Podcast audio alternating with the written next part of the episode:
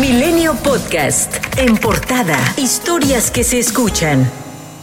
La Unidad de Inteligencia Financiera presentó una sexta denuncia en contra del exdirector de Petróleos Mexicanos, Emilio Lozoya, Odebrecht, 33 empresas entre filiales y fachada, así como 11 personas físicas, por desvío de más de 3 mil millones de pesos que podrían haber parado en las campañas electorales de Tamaulipas, Veracruz, Hidalgo y la Ciudad de México. Milenio confirmó que esta nueva denuncia en contra de Lozoya se presentó ante la Fiscalía Especializada en materia de combate a la corrupción de la Fiscalía General de la República el 16 de julio.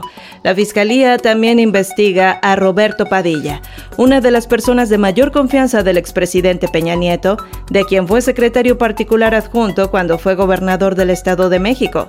Asimismo, investiga a José Antero Rodarte, identificado por Lozoya como la persona que manejaba el efectivo del presidente y que se encargaba del resguardo de maletas llenas de fajos de billetes que se encontraban en una bodega en el Estado de México conocida como el Museo del Presidente.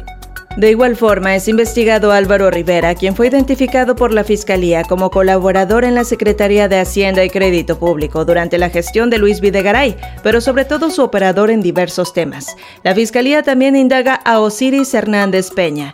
Él fue secretario particular de Ricardo Anaya como diputado federal y posteriormente se convirtió en secretario técnico de la presidencia de la mesa directiva de la Cámara de Diputados cuando el panista ocupó este cargo. Osiris Hernández es el único de estos cuatro investigados por el Ministerio Público de la Federación que fue denunciado por el exdirector de Pemex en agosto de 2020.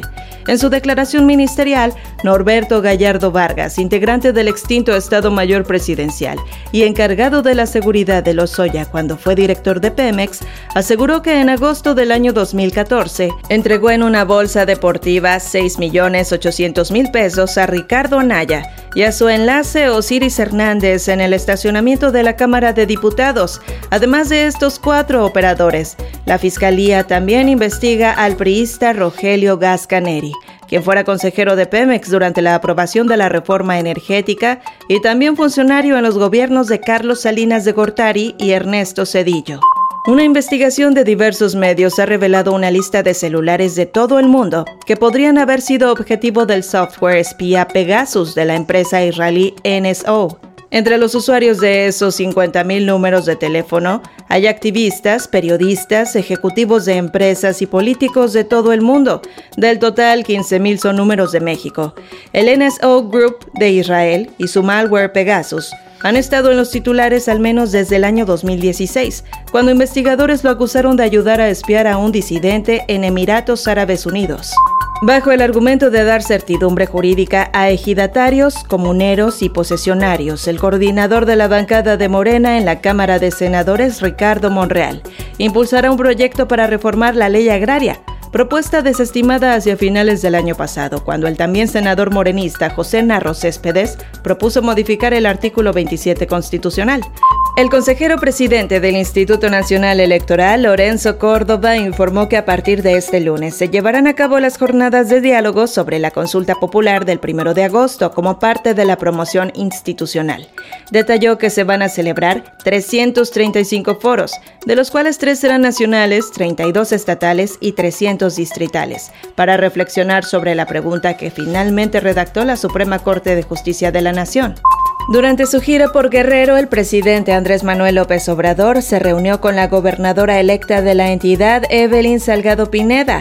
A través de Twitter, López Obrador expresó que en dicha reunión refrendaron el compromiso de apoyar a los guerrerenses. Y durante la supervisión de la obra de libramiento poniente de Acapulco, el presidente anunció que regresará el 3 de octubre a Guerrero para revisar los avances en la obra del edificio que albergará a la Secretaría de Salud, que prevén se mude a Acapulco ese mes. El gobernador de Guerrero, Héctor Astudillo Flores, se comprometió a hacer lo que esté a su alcance por resolver la situación de más de 1.500 personas desplazadas que se tienen registrados en Tierra Caliente, Montaña Baja y la Sierra. Durante su sexto y último informe de labores, el gobernador reconoció que el fenómeno del desplazamiento interno es provocado por los grupos del crimen organizado, a partir de la lucha que sostienen por el control de territorios. Miles de indígenas, tzotziles y tzeltales de 86 comunidades de Panteló, Chiapas, se congregaron este domingo para mostrar su apoyo al nuevo grupo de civiles armados El Machete, denominados autodefensas y creados recientemente. En una asamblea local, un centenar de hombres con fusiles de asalto y algunos con machetes, denominados autodefensas del pueblo El Machete, fueron presentados a la comunidad. El grupo había anunciado el sábado pasado su aparición donde dijeron que llegan para expulsar a sicarios, narcotraficantes y al crimen organizado, porque no quieren más muertes para los campesinos indígenas. Luego del asesinato de Aranza Ramos, integrante del colectivo Madres Buscadoras de Sonora, Ceci Flores, líder de la agrupación, recordó que dos días antes del crimen, Ramos le dijo que si desaparecía no la olvidaran, lo que le hizo pensar que fue amenazada. Ceci Flores añadió que tras el asesinato de Aranza, han pedido apoyo a las autoridades para que les brinde seguridad durante sus búsquedas, lo que dijo no ha sido respondido hasta el momento, por lo que adelantó que sus tareas se detendrán momentáneamente mientras hay respuesta.